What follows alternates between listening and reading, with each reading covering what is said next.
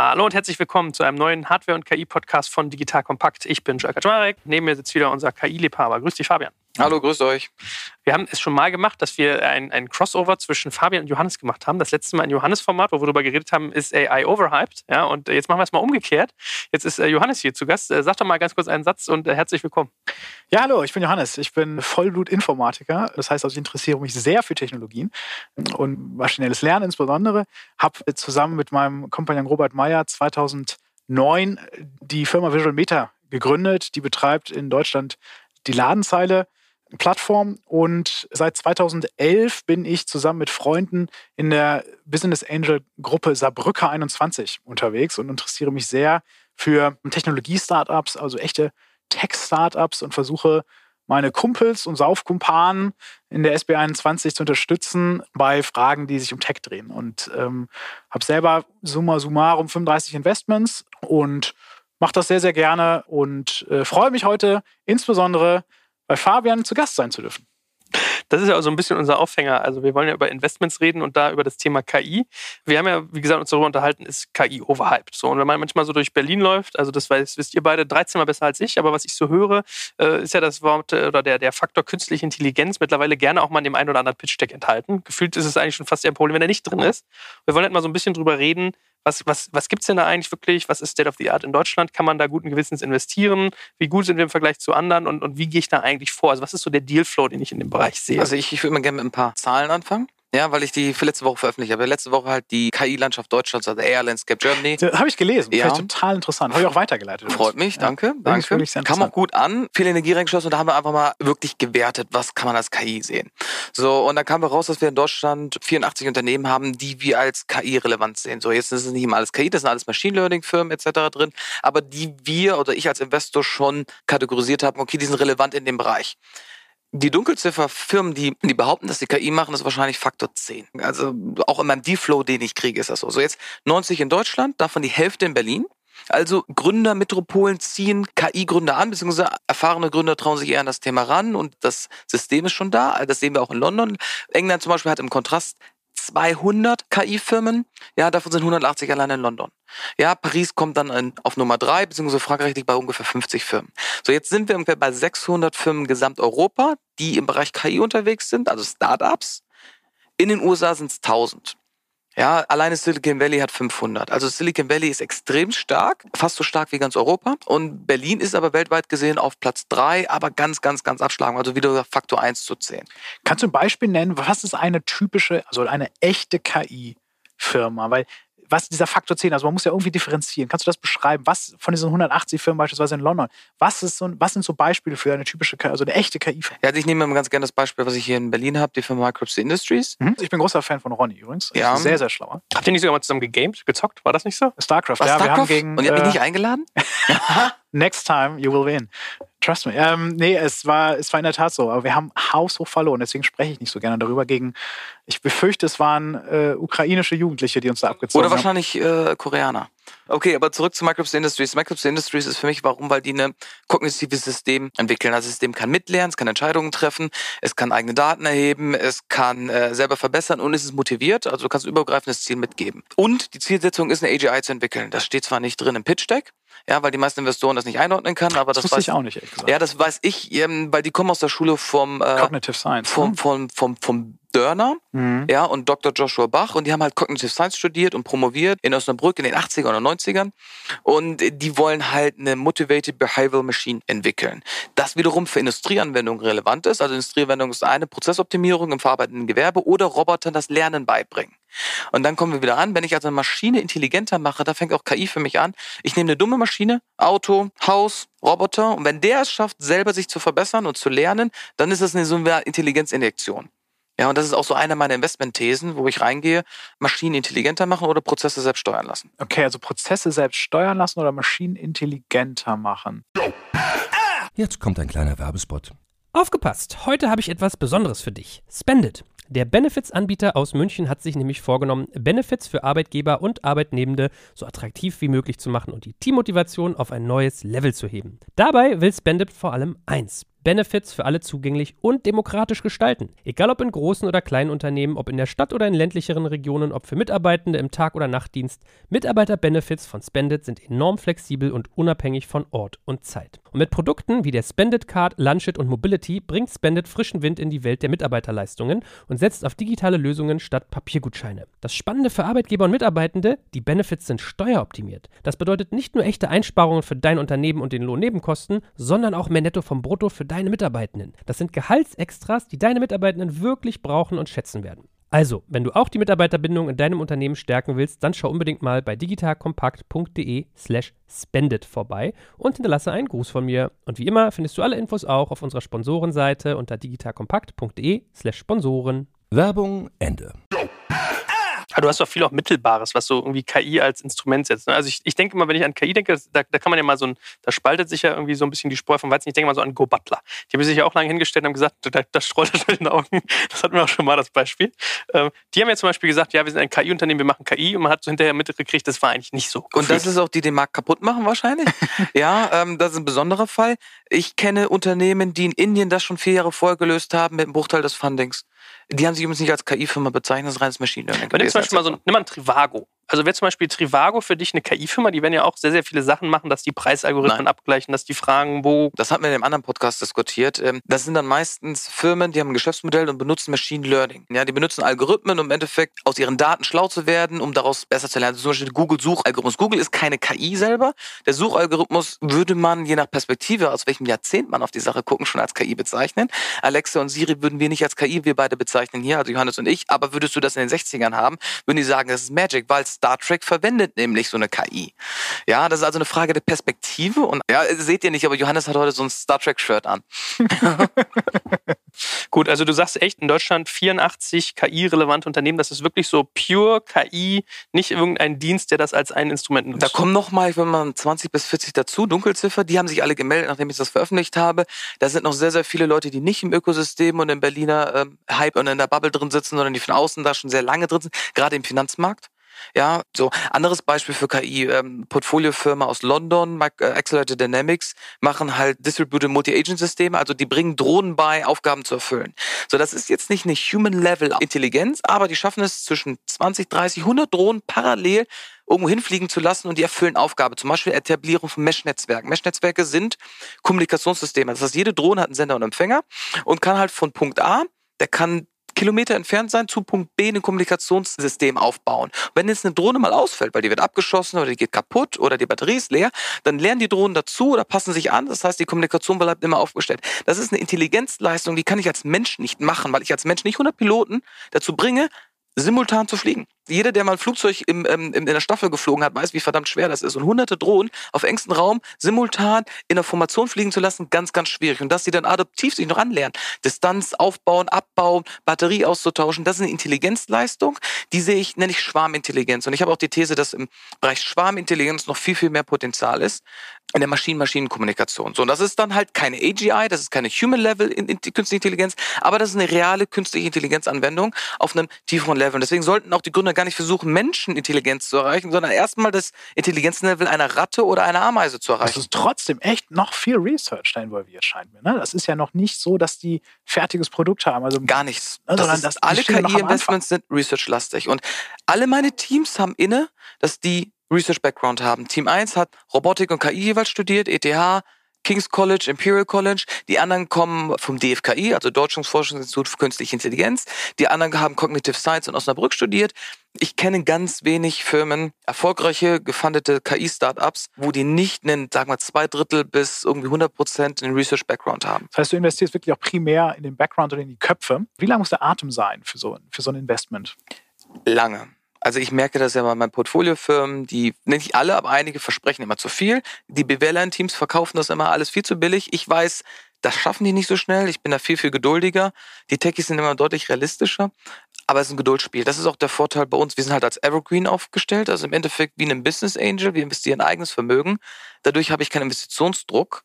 Ich weiß, dass das länger dauert. Es dauert, ich sag mal, zwei Jahre mindestens, bis du ein marktfähiges Produkt auf den Rauf bringst, ein bisschen Traction aufpassen, bevor du überhaupt in eine Wachstumsphase eingehen kannst. Da hat natürlich der klassische VC ein Problem, weil der investiert und er muss eigentlich nach drei, zwei bis vier Jahren schon wieder anfangen zu deinvestieren. Und da brauchst du viel, viel mehr Geduld. Und es ist auch, die Seed-Runden sind länger, die sind einfach lastiger. Also du kommst nicht so schnell auf eine Series A. Ist das nicht vielleicht ein Problem, dass diese Firmen ausbluten, bevor sie eben in unserer bestehenden VC-Landschaft vernünftig Funding bekommen? Oder kannst du sie dann durchfinanzieren bis, ich, bis, bis, bis Jahr 5 oder, oder ich Jahr kann sie, Ich will sie gar nicht durchfinanzieren, weil ich persönlich bin der Meinung bin, Angebot und Nachfrage, wenn ich da eine Chance drin sehe, dann sollten, werden das auch andere sehen. Wenn ich der Einzige bin, der das toll findet und alle anderen intelligenten Investoren, es gibt ja jede Menge intelligente Investoren, das so nicht sehen, dann mache ich was falsch. Ja, also so ein bisschen so, so das Feedback aus der Crowd nehmen. Also für mich ist so, so, so ein Investment, ich gehe gerne als Lead rein und dann mache ich das. Und dann brauche ich auch nicht viele Co-Investoren. Aber in den Folgerunden ist das schon so ein bisschen Crowdsourcing von Intelligenz rein. Also da müssen auch andere das Potenzial drin sehen. Wenn die sagen, uns ist das zu früh, weil das Geschäftsmodell noch nicht so weit ist, weil das die Größe noch nicht so weit ist, weil die Umsetzung nicht ist, dann verstehe ich das, repräsentiere ich das. Aber ich bin der Meinung, dass spätestens Leute wie du immer das Potenzial sehen sollten und bereit sind, da nochmal ein Ticket zu machen. Und dann muss man nur fast die Burnrate anpassen. Das ist in England und USA deutlich einfacher, Research zu finanzieren und Produktentwicklung zu finanzieren. Ich steige auch nicht ein, wenn die noch Research sind, sondern ich steige ein, wenn sie schon eine klare Vision haben und ein MVP. Also Drohnenfirma zum Beispiel habe ich erst investiert, als sie mir gezeigt haben, sie können autonom Drohnen fliegen lassen. Auf dem Dashboard, StarCraft ist zumindest die, ist das Vorbild, du hast so ein StarCraft-Dashboard, dann sagen sie, Drohnen fliegt dahin und dann fliegen die autonom hin und dann sagst, sagen die Drohnen einfach, kommt zurück irgendwann. Also geben nur den Befehl in das Dashboard ein und die Drohnen machen das selber. Du musst sie nicht mehr manuell steuern. Und das war für mich MVP. Jetzt brauchen die noch eine Weile dafür, bis es marktfähig ist. Aber das war für mich ausreichend, um zu sagen, finde ich cool. Also wie, wie bewertest du dann so ein Unternehmen? Also das ist ja wirklich sehr früh. Ne? Und klar, du hast ja gerade schon gesagt, du guckst den Background an, aber wie gehst du diese Wette ein und wie triffst du die richtige Bewertung? Wie, was ist, kannst du vielleicht sogar verraten, wie so, so ein wie so eine Bewertungsmechanik für dich dann aussieht. Bewertung, ob ich ein Investment ja, nein mache oder Bewertung, was die Firma wert ist. Also letztendlich das geht das eine ja ineinander über. Ne? Also wenn du sie fast geschenkt bekommst, die Shares, dann würdest du es wahrscheinlich trotzdem nehmen, aber ähm, äh, im Grunde beides. Ne? Also wie, wie bewertest du eine, wie bewertest du so, eine, so ein früh, sehr, sehr frühphasiges, research-lastiges High-Tech, Deep-Tech-Thema? Total geil, finde ich total spannend. Ich glaube, wir können davon sehr viel lernen. Vollkommen gute Frage. Also zum A, mache seit Jahren nichts anderes. Also ich habe mich, ich habe angefangen mit, ich lese bis heute noch jede Menge Research Paper.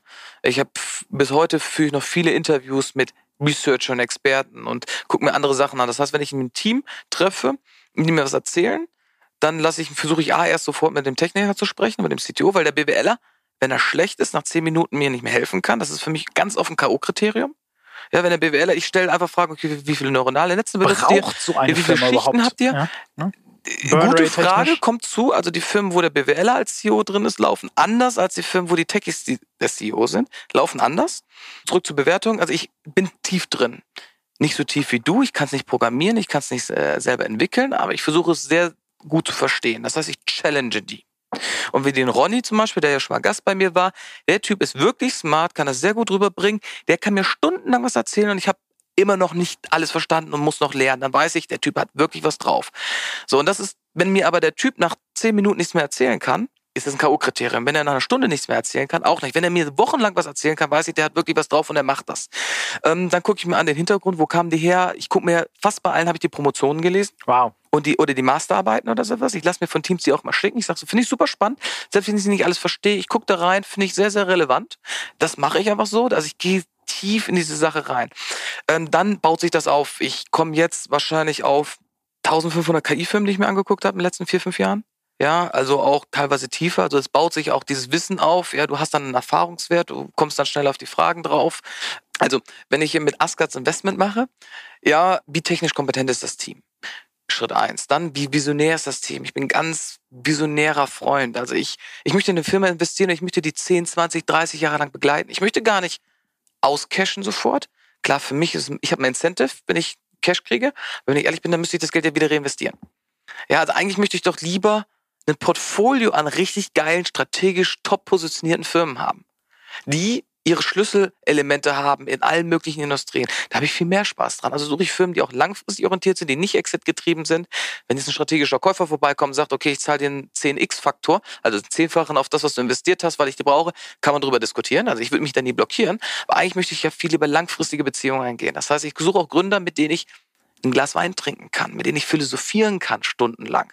Ronny ist zum Beispiel so einer, ja. Mein Team aus London ist auch so eins, mit denen kannst du stundenlang über Technologie und Philosophie sprechen und diese Themen und Implikationen. Und da weiß ich, die haben das Durchhaltevermögen, das große Big Picture. Ich habe also nicht investiert in Chatbots, ich habe nicht in Reiseanbieter äh, investiert, die jetzt KI oder Machine Learning benutzen.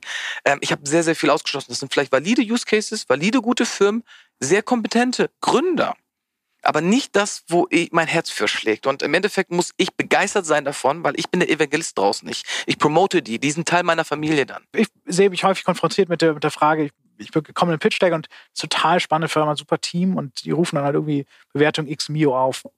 Und ich frage mich, boah, das ist noch echt viel Research und da ist noch kein Produkt draußen, draußen geschweige denn Product Market Fit bewiesen. Ähm, da gibt es auch schon eine Menge andere. Also ich versuche irgendwie Signale einzusammeln und versuche dann dagegen zu halten, okay, sehr schlaue Typen, sehr schlauer Background. Ich tue mich da schwer und deswegen habe ich die Hoffnung, äh, vielleicht können wir nach dem Podcast darüber mal schnacken, ähm, wie, wie man eine Systematik entwickelt, sowas zu bewerten. Und nur das sozusagen das Gut-Feeling, was du beschreibst, ist, ist erfahrungsbasiert. Das ist sicherlich auch richtig. Wahrscheinlich gibt es auch nichts anderes. Da ist aber mehr dabei. Also nehmen wir mal Markt. Ich hatte jetzt eine Firma drauf, die macht ähm, maschinelles Lernen für Gasturbinen, Optimierung von Gasturbinen. Ja, sehr großer Markt. Ja, die, die, die Firmen, die machen Milliarden Umsätze damit, aber wir reden von zehn Kunden. So, das halte ich für zum Beispiel strategisch für nachteilig. Genauso wie Automotive. Immer ganz riskant. Ja, weil du hast nur fünf Kunden am Ende, die, die das Ganze abnehmen können. Äh, ich finde es zum Beispiel interessanter, wenn, wenn du viele, viele Use Cases hast, also so einen Mittelstand zum Beispiel als Kunden hast oder viele andere Unternehmen oder wenn du es in viele Bereiche ansetzen kannst. Wie zum Beispiel Kundensupport. Ja, Kundensupport ist horizontal sehr ausrollbar. Das ist so der eine guckst Faktor. Guckst du den Markt an. Markt genau, guckst den Markt an, ist der groß genug etc. Klar. Da fällt schon ein bisschen was raus. Dann gucke ich an, hat das Team aber Erfahrung drin.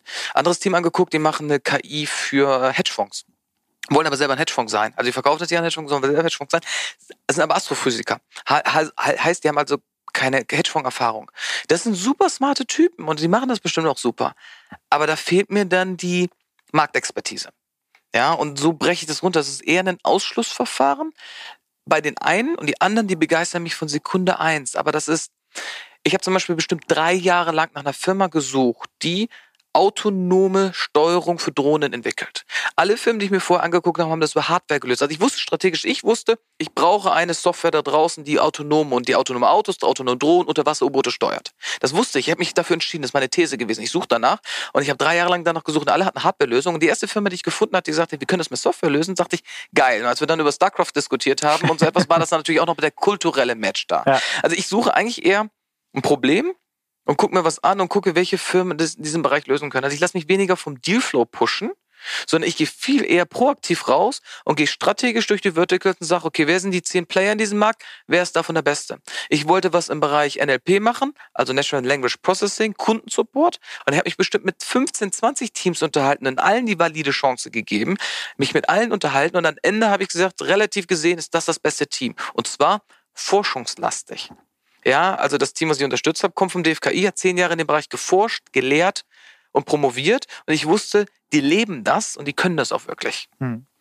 Ich finde find Aska total spannend, weil es den Berliner Markt bereichert um einen sehr, sehr tech-bereiten Frühphaseninvestor. Das finde ich total wichtig, weil ich glaube, ich sehe ja auch, dass wir in Berlin zwar jetzt so langsam alle den Schuss gehört haben, dass das E-Commerce durch ist, Mobile durch ist und so weiter und dass wir uns jetzt gerade alle umschauen nach Modellen, die funktionieren und jeder sucht nach der Systematik, um eine neue, sozusagen sein, sein, sein neues Feld zu finden. Und ich glaube, dass Technologie, oder ich sehe jetzt schon, dass Technologie immer wichtiger wird und ich, ich sehe euch auch da wirklich mit, mit mitspielen.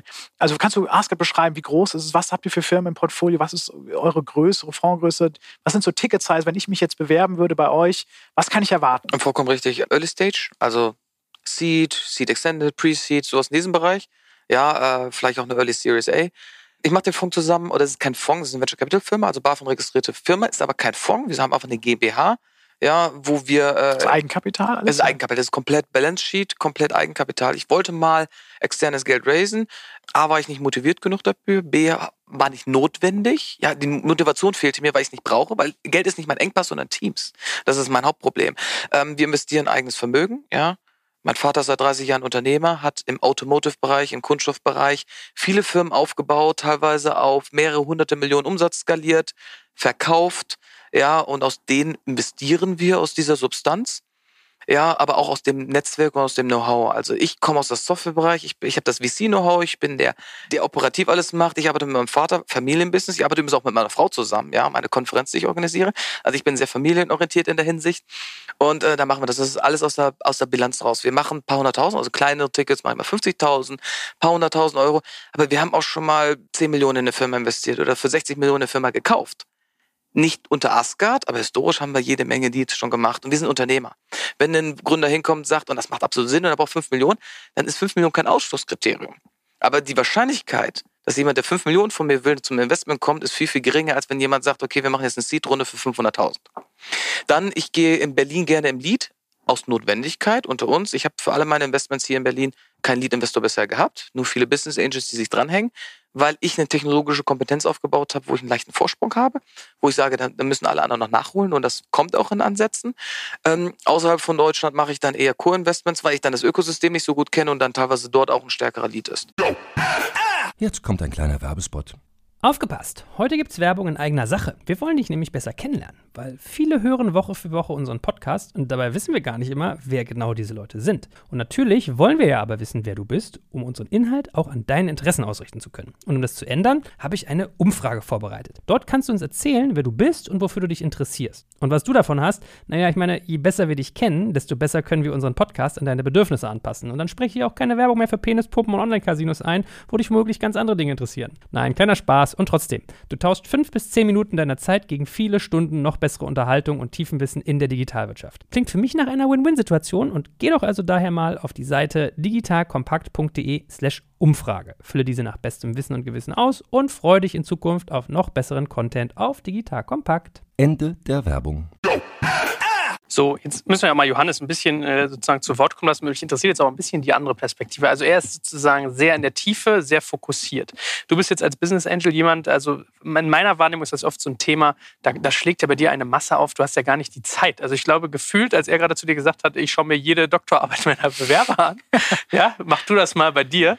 Das ist ja ein bisschen irre. So, du jetzt als Teil der Berliner Mafia, wie viel schlägt denn an KI bei euch so eigentlich auf? Wirklich wenig. Bei uns schlagen viele Unternehmen auf, die Methoden des maschinellen Lernens einsetzen, um irgendein Problem besser zu lösen, als es vorher eben gelöst wurde. Das ist sozusagen so Optimierungscase. Da ist, ist, versteht uns, für uns steht aber letztendlich dann immer doch noch die, das Business im Vordergrund und die Gründer im Vordergrund der Markt. Ne? Also ganz ähnlich, nur wir sind nicht so langfristig, wir haben nicht so langen Atem und wir versuchen aber auch insbesondere unsere eigene Expertise einzubringen das, und die Unternehmen zu unterstützen, schneller zu wachsen und mehr zu erreichen. Und das heißt, wir investieren nicht nur unser Geld, sondern eben auch versuchen, so gut es geht, unsere Zeit einzusetzen. Aber natürlich sitzen wir nicht auf dem Schoß aktiv bei den Gründern, sondern wir erwarten von den Gründern, das ist sozusagen unser Deal, den wir mit denen äh, schließen, ist dieses Wissen abzurufen. Und dann setzen wir auch alles dran, dass wir das hinbekommen. Und viele Unternehmen, es ist ja nicht so, dass sozusagen alle Unternehmen im gleichen Stadium sind, sondern es gibt viele Unternehmen, die sind schon zwei, drei Jahre alt und haben eben schon sehr, sehr etablierte Strukturen, haben sehr erfahrene Mitarbeiter. Und da können wir jetzt nach dem, also außer dem Geld, vielleicht strategisch noch zur Seite stehen und, und Sparringspartner sein und insbesondere Intros machen zu, zu VCs und wir können helfen, äh, in, bei Legal, also juristischen Fragen zu, zu, zu unterstützen. Ähm, aber so operative Themen, das, was wir eben auch sehr gut können, wäre in so einem, so einem etwas älteren Unternehmen nicht mehr so hilfreich. Frühere, also jüngere Unternehmen, da können wir dann eben nochmal helfen, wie strukturiert man einen AdWords-Account ne? so, oder, oder Facebook oder wir können vermitteln, ähm, was sind gute Konditionen, wenn du TV machen willst. Wie funktioniert überhaupt TV-Marketing? Ne? David Kahl ist da sehr, sehr gut drin. Wir haben Sales-Expertise. Ne? Es, fängt an von Salesforce aufsetzen bis hin zu Jira aufsetzen. Wie strukturierst du deine Entwicklungsprozesse? Sollte ich auf AWS gehen oder auf, auf Google Cloud Plattform? Also es gibt unter, ganz, ganz viele Fragen, mit denen sich Unternehmer in so einem sehr, sehr frühen Stadium konfrontiert sehen, wo wir sehr, sehr gut unterstützen können und auch wollen. Und das muss aber abgerufen werden und das ist das, wo wir helfen wollen, wo wir helfen können. Das ist erstmal unabhängig von der Branche, in der sie tätig sind, also dem Zielmarkt. Das kann SaaS sein, das kann Mobile sein, das kann E-Commerce sein, das kann Services sein, das kann auch wirklich komplett offline sein.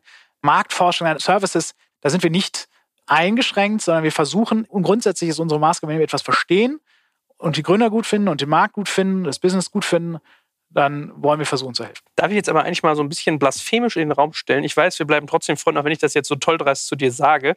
Ich würde ja mal behaupten, wenn jetzt ein pure KI-Startup zu euch kommt, A wäre meine These, dass ihr euch das nicht trauen würdet und B, dass ihr wahrscheinlich auch gar nicht die Assets habt, die so ein Unternehmen braucht. Also seid ihr nicht eigentlich angewiesen, dass ihr so jemanden wie Fabian habt oder jemanden mit tiefen Taschen, wo man dann wieder die Cash-Komponente hinten dran hat.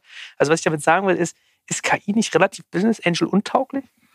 Ich glaube, dass wir gerade das mitbringen, was ein KI-Unternehmen braucht, weil du ja gerade, wie Fabian gerade dargelegt hat, eher technische Teams haben, die wahrscheinlich, möchte ich nicht generalisieren, aber in der Regel, ne, muss ich aufpassen, aber häufig nicht so viel Marketing-Know-how oder eben so viel Erfahrung haben, hands-on, weil sie eben schon vorher jahrelang als Online-Marketeer gearbeitet haben, in Performance-Marketing oder in Sales. Ne? Also häufig sind das ja B2B-Lösungen, du hast sehr lange Sales-Zyklen, du musst das hinbekommen. Andere Vertriebsfragen, Unternehmensstrukturierungsfragen, auch schon Finance-Themen. Ne? Also ganz äh, heimsärmliche Themen. Da können wir sehr, sehr, sehr gut unterstützen. Aber seid ihr nicht Die erste Frage ja? aber, können wir das einschätzen, das Business? Dafür bin ich da. Also da muss ich dann den Jungs versuchen zu helfen, äh, ihre, ihre Meinung zu bilden. Ja. Aber das ist natürlich so, dass wir sind ja neun Leute. Wenn einer von den neun, also acht sozusagen, eher sagen, uiuiui, ähm, dann stehe ich häufig auch mal alleine da und sage, okay, ich mache es halt alleine. Okay, also ihr investiert gar nicht auch mal nur äh, en bloc, sondern es ist auch durchaus äh, ein Exakt, genau. Also jeder äh, investiert eh individuell. Also jeder trifft seine eigene Entscheidung, weil jeder investiert ja sein eigenes Geld. Wir haben keinen Fonds, was irgendwie gepoolt ist im Sinne von Geldtopf. Wir poolen zwar letzt im juristischen Sinne häufig, im, im, im Sinne des, des, des Votings, aber wir entscheiden jeder einzeln, auch über die Höhe des Tickets. Mhm. Ich meine, kannst du ja auch mal gleich sagen, Fabian, was da deine Sicht ist? Äh, helfen so Business Angels? Also sind das vielleicht auch Door-Opener dann in die eigentliche VC-Phase oder tut man sich eher schwierig da? Also ich, ich würde jetzt äh, Johannes und seine Kollegen nicht nicht, also ich würde sie einladen sogar. Ja, ich würde sagen, guck dir die Portfoliofirmen an, lass uns die jetzt zusammen machen. Ich sehe aber auch keine Konkurrenz im VC-Markt oder im Business Angels-Markt. Ja, meine Positionierung ist ganz klar. Ich habe KI-Know-how und ich habe Netzwerk in der Industrie. Ja, das ist meine Positionierung und ich möchte eher, dass Angels beim KI-Thema sagen, guck mal, Fabian, guck mal mit drauf, wir finden das ganz cool. Willst du nicht mitmachen, weil du bringst nochmal horizontale Expertise für diese Thematik mit. Also ich möchte lieber kooperativ sein. Ich baue mich, ich positioniere mich mit meiner Firma bewusst so, dass andere sagen können, ja, bei den Themen holen wir dich dazu oder das spielen wir mal rüber.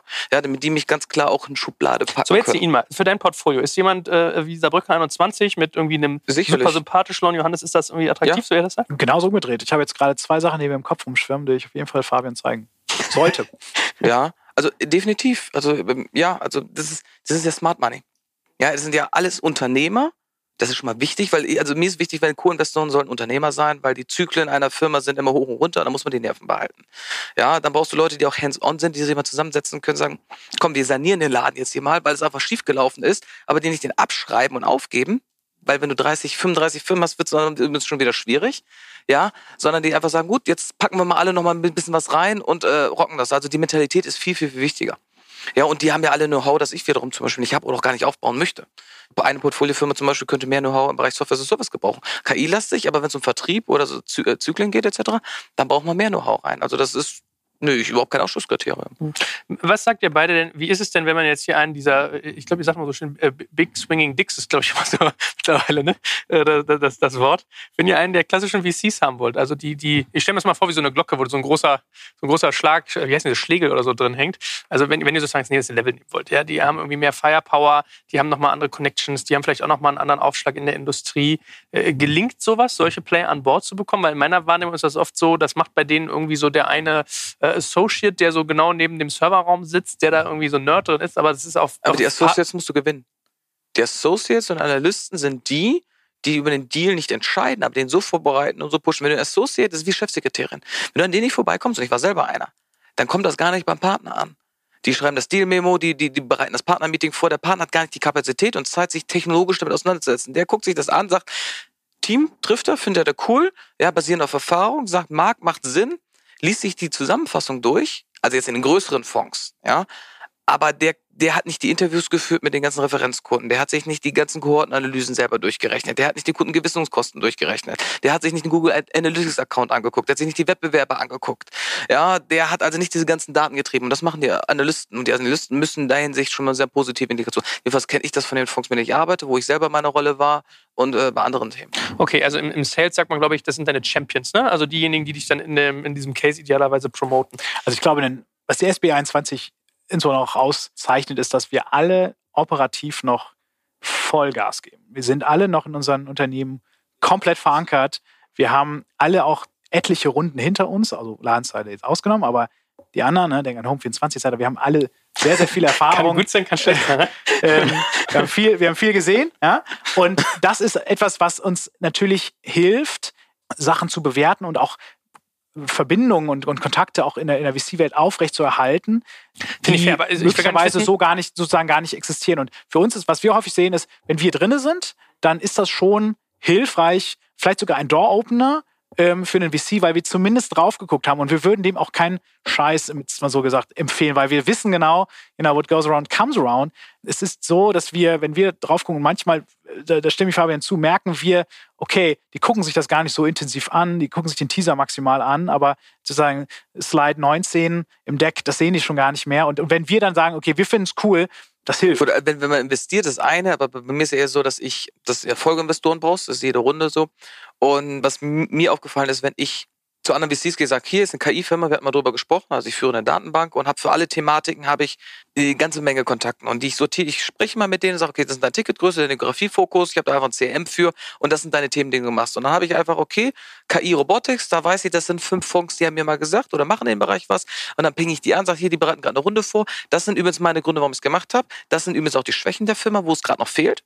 Ja, und das, da ist eine Conversion Rate, nicht zum Investment, aber zu einem Call, und das ist ja der erste Schritt von 80, 90 Prozent. Also die gucken sich danach den Deal wenigstens alle einmal an und sind dankbar, weil ich ihnen eine wahre KI-Firma da geführt habe, weil ich aber auch ein Filter bin.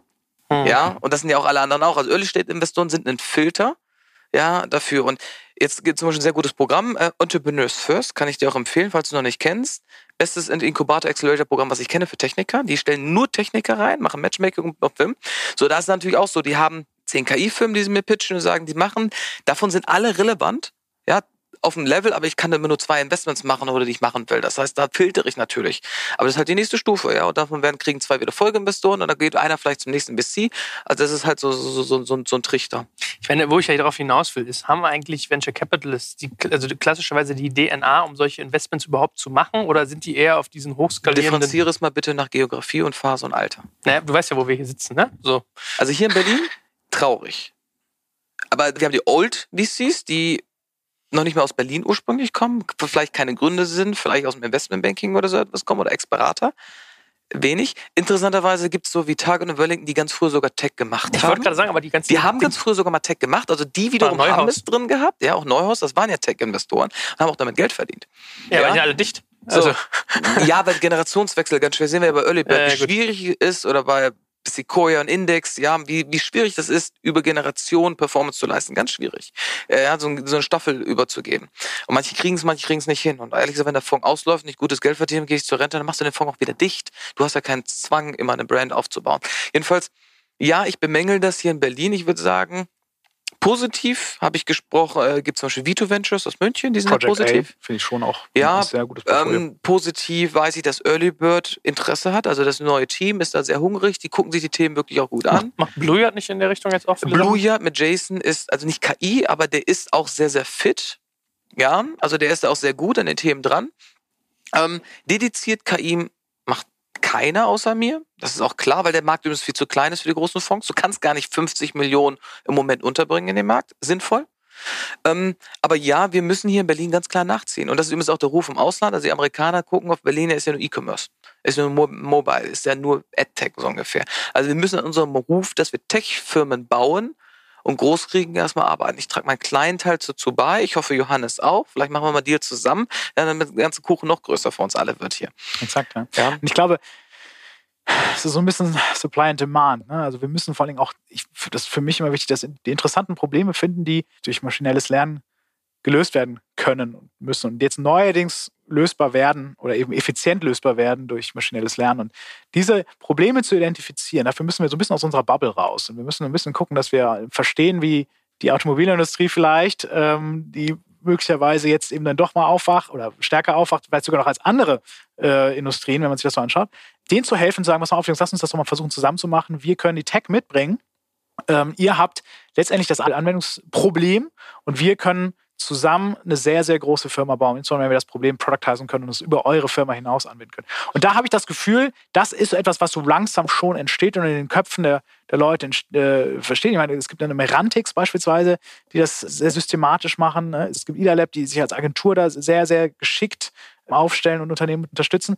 Ich glaube, Fabian und, und ich werden beide auch sehr zugeneigt, grundsätzlich Firmen, die sich erstmal sozusagen einem Problem zuwenden, um dann zu sagen, meine Vision geht aber weiter, aber ich möchte jetzt erstmal dieses Problem lösen. Das ist ein Weg. Aber klar, da ist, ist noch viel zu wenig Geld. Äh, ne? ich, ich, sehe hier in Berlin ein paar Handvoll von Problemen, also die wir überkommen müssen, also Herausforderungen. Das erste sind die Gründer.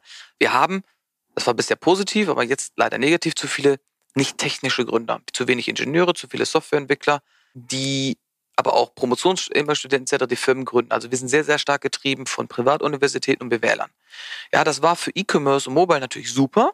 Ja, schnell Execution, Internationalisierung, das passt auch, aber das ist für die Trends und wir sind jetzt in einem Wechsel von Businessmodell getrieben zu technologiegetriebenen Firmen, die die nächste Generation ist, weil das Thema VR etc., das wird alles noch technologischer sein. Das Know-how müssen unsere Gründer wieder aufbauen, das haben die teilweise nicht. Und diese Umdenke ist ganz schwierig. Zwei BWLer können keine KI-Firma gründen. Das funktioniert einfach nicht. Das habe ich auch noch keinen guten gesehen. Das andere ist, wir haben die Probleme nicht im Bewusstsein. Automotive, Kunststoff, äh, verarbeitete Industrie, Energie. Wir kennen die Probleme nicht. Ja, ich habe äh, in meiner Karte herausgefunden, dass die meisten Gründungen im Bereich, also KI-Gründungen im Bereich Softwareentwicklung sind und Kundensupport, Marketing, Sales. Warum? Weil die jeder normale Mensch versteht oder wir Gründer verstehen die richtigen Probleme, also die Industrieprobleme, versteht keiner, der noch nie am Fließband gestanden hat und selbst mal so eine CNC-Maschine bedankt hat. Ich habe meine Praktika halt früher alle gemacht. Ich habe alles durchlaufen. Ja, ich habe äh, an, einer, äh, an einer Stanzmaschine gestanden, ich habe an der Verpackung gestanden, ich habe Böden gereinigt, ja, ähm, das ist, das war so meine Ausbildung so ungefähr zu Hause und das habe ich jahrelang gemacht. Dadurch siehst du die Probleme, du siehst die Prozesse, du, welcher Gründer, aber auch welcher VC hat sich denn schon mal die Hände wirklich dreckig gemacht und hat schon mal Öl drin gehabt und mir schon mal wirklich in der Industrie auch ja, und wir suchen auch, gesammelt. Wir suchen auch immer so nach diesen den Googles ne, und, den, und den Amazons. Wir suchen immer nach diesen ganz, ganz großen Dingern, aber dass man einfach mal humble versucht, erstmal ein kleineres Problem zu lösen, was natürlich jetzt erstmal nicht so riesig ist und nicht so wahnsinnig viel Fame bringt. Das ist, dass man wirklich sich mal die Hände schmutzig macht, wie Fabian sagt. Das ist wirklich etwas, was mir auch fehlt. Das ist. Ähm, aber eigentlich, eigentlich hast du ja sonst auch eine ganz schöne Anregung gegeben. Eigentlich müsste man ja schaffen, dass man so den, das Rückgrat der deutschen, in der, deutschen Wirtschaft aktiviert, genau. nämlich den Mittelstand. Der Mittelstand, der viel Berufe. Ja. ja. Äh, und zum Beispiel sagt die, die Fiesmanns und Autokonzerne dieser Welt, die müssen jetzt eigentlich solche Themen quasi querfinanzieren und den. Letztendlich sind die vielen Acceleratoren ja. Ist das aber Fissmann, wie gesagt, macht Vito Ventures. Also Fissmann ist einer der ersten Corporate VCs, die ich auf dem Schirm habe, die auch sagen, unabhängiges Team teilweise gehen da rein. Bosch ist ganz aktiv drin, intern auch und auch extern. BMW hat mit BMW E-Ventures was. Also wir haben ja Corporate VCs, die reingehen, aber das ist immer noch ein Prozent von dem notwendig ist. Ich sehe es auch an der Aufnahmequote. Also äh, die Firmen kommen besser an mit ihren KI-Lösungen bei den Kunden, wenn der Geschäftsführer bereits sehr innovativ ist. Werbung Aufgepasst! Wenn du ein B2B-Unternehmen bist, möchtest du jetzt deine Sales Pipeline mit neuen B2B-Leads füllen und dafür empfehlen wir dir unseren Partner SalesViewer. SalesViewer lässt sich total einfach erklären. SalesViewer entschlüsselt nämlich Unternehmen, die deine Webseite besuchen und zeigt diese in Klarnamen an. Du und dein Team sehen also ganz genau, wer eure Webseite besucht und wofür sich diese potenziellen KundInnen interessieren. Und dann gibst du einfach Vollgas, denn du kannst diese Unternehmen dann ja zielgenau ansprechen und einfach zu neuen KundInnen machen. Im Marketing und Vertrieb ist das also eine Wahnsinnsunterstützung für die B2B-Lead-Generierung. Deshalb nutzen schon viele Marktführer wie Stepstone, Avato Systems, Spot5, Talon One oder die Vodafone-Tochter Grand Centric SalesViewer und generieren damit täglich neue B2B-Leads. Und wenn das für dich interessant ist, dann teste SalesViewer doch einfach mal kostenlos. Alles, was du dafür wissen möchtest, findest du unter folgender Weiterleitung digitalkompakt.de slash salesviewer. Und wie immer verlinke ich dir das auch auf unserer Sponsorenseite unter digitalkompakt.de slash Sponsoren. Das war's mit dem Werbespot. Das ist ja aber auch mal noch, ist ja noch homöopathisch, ne? Trotzdem. Das ist, also wir, wir ähm, Frau Merkel hat nicht umsonst gesagt, das ganze Neuland und sie hat auch nicht umsonst letztes Jahr gesagt, dass wir Entwicklungsland sind, was Digitalisierung angeht. Und das ist ja auch das Thema, die wir schon mal diskutiert haben. Die müssen erstmal Big Data können, die müssen erstmal Analytics können, die müssen erstmal Prediction können und dann kommt auch irgendwie KI. KI ist obendrauf. Und entweder eine Softwarefirma, die bereits sehr digital ist, wie Zalando, die kann zu einer KI-Firma irgendwann werden. Ja, irgendwann hast du vielleicht nur noch dein System, das deinen kompletten Kleiderschrank einrichtet, autonom passend und verleiht dir die Kleidung oder du hast jeden Tag ein neues Outfit und alles wird von Zalando komplett abgewickelt. Das kann einfach sein. Ja, aber dass so ein analog getriebenes Unternehmen, was sehr, sehr maschinenlastig war, jetzt auf einmal komplett digitalisiert, ist natürlich ganz schwer, aber da ist unsere große Chance und unser größtes Risiko. Vorteil, den wir haben, wir sind in Deutschland sehr föderal aufgestellt mit Lehrstühlen und Universitäten im Bereich Informatik. Fast jeder Informatik-Lehrstuhl hat auch eigentlich einen KI-Lehrstuhl, das nennt sich nur nicht so. Aber maschinelles Lernen, kognitive Systeme, das wird da alles unterrichtet. Das heißt, wir haben hunderte Professoren in Deutschland, die sich mit der Thematik auch auseinandersetzen. Und wir haben auch sehr gute Leute, wie zum Beispiel Damian Bord, ja, vom, vom DFKI, die sich im Bereich Deep Learning auskennen. Also die haben die Experten. Das stimmt, wir haben das eine, eine sehr, sehr gute. Also jetzt ist die Sache, die Teams ja. müssen aber in Berlin sitzen. Weil in Berlin ist das Geld und das Ökosystem. Wenn die irgendwie in Saarbrücken sitzen, dann kriegen die keine Investoren rein, die können nicht wachsen, dann können die noch so intelligent sein. Der amerikanische oder der Londoner VC, selbst der Berliner VC, der fliegt nicht rüber nach Saarbrücken, um sich dahin zu gucken, weil der VC außer es ist ein ganz besonderer Fall. Ja, das machst du nicht. Du willst eigentlich ja, häufig eine Reichweite diese, haben. Diese Deep Tech-Themen halt auch sehr stark durch, durch Fördermittel, ne? also Exist und, und wie sie alle heißen, gefördert. Exist, das ist Profit. natürlich auch immer, das ist nicht dasselbe wie echtes Business Angel Money oder, oder Venture HTGF, Money. auch HTGF, super Programme, Exist, super Programme, ganz, ganz wichtig. Aber die, also aus wie viele, können wir mal gucken, wie viele, wie viele Unicorns sind aus dem HTGF gekommen? Aber wie viele Unicorns sind aus Team Europe und Rocket Internet gekommen? Ja, also businessgetriebene Angels und die das Ganze anschieben und unternehmerisch pushen gegenüber einem Fonds, der zwar Basistechnologien unterstützt, aber am Ende der Impact ist bei denen extreme Unterschiede. Und es ist ja manchmal auch nicht unbedingt immer der Anspruch. Ne? Denn Exist will eben vielleicht auch nicht unbedingt, zielt nicht unbedingt aufs Unicorn, sondern möchte eben halt auch unterstützen, dass eben auch grundsätzlich Arbeitsplätze geschaffen werden und sozusagen eine Basis geschaffen wird, auf der sozusagen auch noch mehr wachsen kann. Gut, Unicorn muss es ja nicht sein, es aber 100 Millionen, sagen, 500, 500 Millionen sein. Genau. Aber mhm. für mich ist Unicorn bedeutet einfach nur eine Firma, die in 20 Jahren auch noch existiert. ja, und eine Firma, die einfach das Potenzial hat, entweder der nächste deutsche Mittelstand zu werden und dann mhm. irgendwie semi-privat ist. Ja. ja, so wie es früher, so wie ein ZF, ja, also aus Friedrichshafen oder wie früher ist mal Conti, also Conti nicht mehr, aber Scheffler früher mal war und Bosch ist so semi-privat. Du willst ja eigentlich eine Firma haben, die auch noch 100 Jahren existiert. Also ich sage immer so, wenn ich eine Firma gründe, dann möchte ich die eigentlich meinen Kindern vererben können. Ob das mache, ist was anderes. Aber ich will doch nicht eine Firma gründen, die nach zehn Jahren wieder verschwindet. Mhm. Also diese Vision fehlt übrigens aber auch vielen Gründern. Die sagen immer, ja, ich will schnell, ja, schnell verkaufen. Dann äh, lass uns doch mal so zum Abschluss vielleicht nochmal sagen, wir haben ja sehr stark aus Investorensicht jetzt gesprochen, jetzt mal aus Firmensicht. Wenn ich jetzt KI-Gründer bin, was wären so Dinge, die ihr irgendwie raten würdet? Und vielleicht kannst du ja auch nochmal was zum Pricing sagen. Das hast du vorhin noch so ein bisschen umschifft. Bei E-Commerce hast du so x-mal äh, den, den Umsatz. Wie bewertet man eigentlich eine Tech-Firma? Zumal da ja viele Exits auch personengetrieben sind. Also eher so eine Equihires wenn so ein Google bei DeepMind zuschlägt. Also was sind Faktoren, die man beachten sollte und was darf ich eigentlich rechnen, was ich so an, an Wert da kreiere? Ja, meine Empfehlung an euch Zuhörer, wenn ihr eine Firma in dem Bereich gründen wollt, sucht euch technisch affine Leute, die da wirklich seit nicht nur seit einem halben Jahr Machine Learning machen, sondern die Track Record haben, die es wahrscheinlich schon studiert haben, die einfach seit sechs bis zehn Jahren oder fünf Jahren in dem Bereich drin sind, also die wirklich Spaß dran haben, die vielleicht ihre Promotion in dem Bereich schon angefangen haben. Ja, also solche Leute reinholen, minimiert den Anzahl der BWLer, ihr braucht eigentlich nur einen oder einen halben, ja. Am Anfang nicht relevant, habt Geduld, das Ganze ist sehr forschungslastig. Was Bewertung angeht, das ist so, so ein bisschen für mich interne Faustregel. Ja, also wenn es nur zwei Leute sind, die Angel-mäßig, also nur eine Idee haben, etc., dann sollte die Bewertung vielleicht zwischen 1 und 2 Millionen liegen. Ja, weil da ist noch nichts. Du gehst extrem hohes Risiko ein. Wenn die irgendwie schon angefangen haben, was zu entwickeln oder ein Forschungsergebnis bringen, vielleicht auch an, eher an die 2 Millionen, wenn es drei oder vier Gründer sind, was manchmal Sinn macht, so zwischen 2 und 3 Millionen. Pre-Traction. Ja, also noch kein MVP, nur Forschungsergebnisse. Wenn die dann aber schon sagen, wir haben erste Kunden, ja, die auch schon mal gezahlt haben, dann sind wir auch schon mal in der Range zwischen drei und vier Millionen. Das ist auch, was ich im Markt sehe. Also die meisten Firmen, mit denen ich gerade spreche, die so im Seed-Bereich sind, das heißt, die haben die ersten 100.000 Euro schon gehabt und die gehen jetzt so in den Bereich 1 Million, 1,5 Millionen zu suchen. Diesen Sprung gibt, sehe ich recht oft inzwischen übrigens. Die liegen bei einer Bewertung oft klassische Convertible Loan Cap 4 Millionen. Und die haben entweder schon zuvor zu weisenden bezahlenden Kunden, nicht viel, zwei, drei Trial-Users, Customers und das ist so die Range. Dann gibt es welche Ausreißer, die wollen auf einmal 8 Millionen, 20 Millionen haben, habe ich auch alle schon gesehen, oder 12 Millionen. Das ist mir dann aber wieder zu weit. Und dann sage ich auch, Leute, seid nicht so gierig, seid lieber humble, nehmt lieber eine günstigere Bewertung in Kauf und dafür den besseren Investor. Ja, da habt ihr mittelfristig viel, viel länger, weil ihr wollt ja auch nicht, ihr heiratet eure Ehefrau auch nicht nach dem Vermögen, was sie einbringt, sondern auf das Potenzial, was ihr habt und in der Liebe, die ihr habt, aber auch das Potenzial für die Dauer der Ehe. Und so würde ich das auch einschätzen. Ich, ich glaube, genau, mein Rat auch noch von meiner Seite ist, die, ich würde das Problem, was ich versuche zu lösen, genau verstehen und mich sehr stark darauf fokussieren. Ich würde, wenn ich Tech-Gründer bin und ich rate wirklich jedem Informatiker, sich sehr, sehr eingehend damit zu beschäftigen, ob es sich nicht auch wirklich lohnt, jetzt wenn ich jung bin, zu gründen und eben in das Risiko zu gehen, auch wenn die attraktivsten Angebote um die Ecke kommen. Es macht wirklich Sinn, weil man, man weiß gar nicht, was in einem schlummert und was man schaffen kann. Und trotzdem nochmal zurück, das Problem nicht, was man lösen möchte, genau verstehen, möglicherweise dazu auch jemand zur Hilfe holen, der dieses Problem hat und der genau weiß, dieses Problem ist, wenn ich das gelöst bekomme, ist eben 300 Millionen wert oder, oder eben idealerweise noch mehr. Und in dem Moment das ist total in Ordnung, erstmal nur so ein in Anführungsstrichen kleines Problem zu lösen, aber natürlich nachts nach Feierabend groß zu träumen und zu sagen, okay, wenn wir das gelöst haben, dann haben wir ein sehr, sehr, guten, sehr gutes Standbein oder eine Ausgangsposition, dieses viel, viel größere Problem, das übergeordnete Problem auch zu lösen. Und jeder wird es uns auch abnehmen, weil wir schon mal gezeigt haben, dass wir es Also können. bei KI funktioniert diese Bierdeckelrechnung perfekt. Du sagst, okay, derzeit ist dieser Prozess komplett manuell.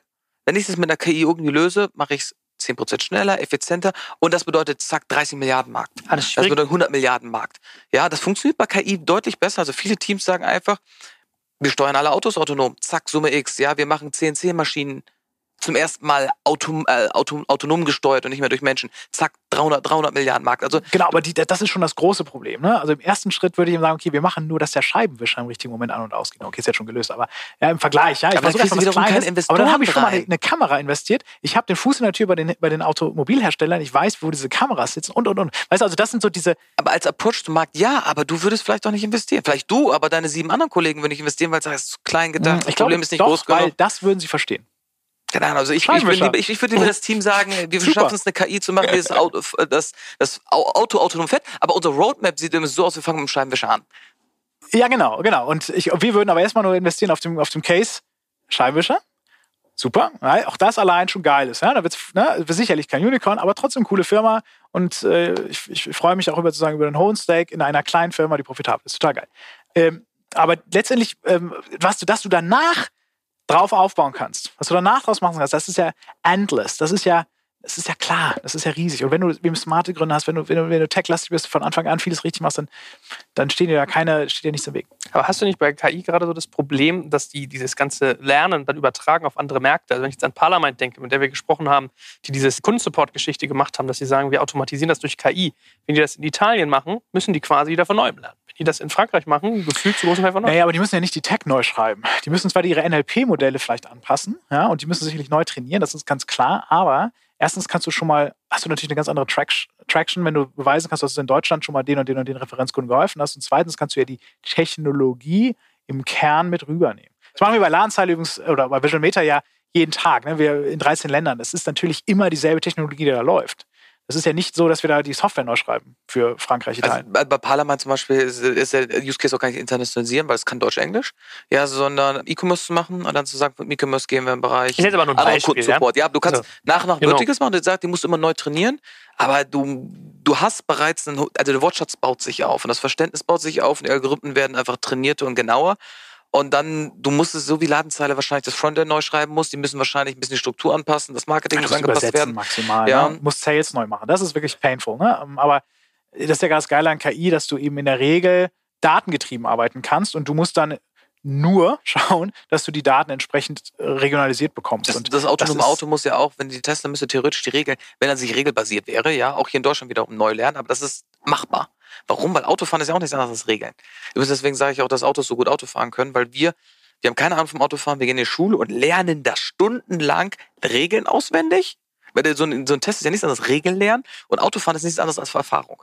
Ja, ich lerne irgendwann, bis ich instinktiv weiß, rechts vor links, Ampel etc. Und selbst die Ampeln sind ja so krass. Ich, ich, ich denke manchmal nicht drüber nach, aber du fährst so nachts unbewusst und rot, du hältst einfach an. Du denkst gar nicht drüber nach, aber das ist so ein krasses Signal, rot, stopp.